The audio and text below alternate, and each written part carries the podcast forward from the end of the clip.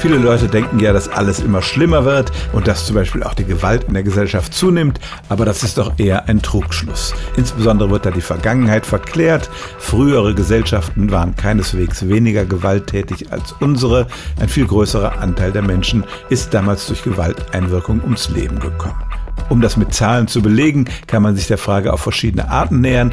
Erstens, indem man Kriege untersucht. Und da muss man sagen, heute werden nicht nur weniger Kriege geführt als früher. Vor allem kommen in den Kriegen weniger Menschen ums Leben, werden moderne Kriege doch erheblich präziser und mit weniger Todesopfern geführt.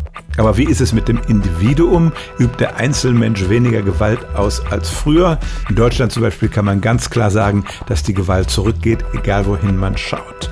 Die Gewalt in den Schulen zum Beispiel ist in den letzten 20 Jahren um 40 Prozent zurückgegangen, aber auch die Kriminalitätsstatistik weist immer weniger Gewaltverbrechen aus, insbesondere wenn man auf die tatsächlichen Fälle schaut und nicht nur auf die, die bestraft worden sind. Denn da gibt es ja durchaus den Effekt, dass zum Beispiel Sexualverbrechen öfter angezeigt verfolgt werden als früher und schon deshalb mehr Täter verurteilt werden.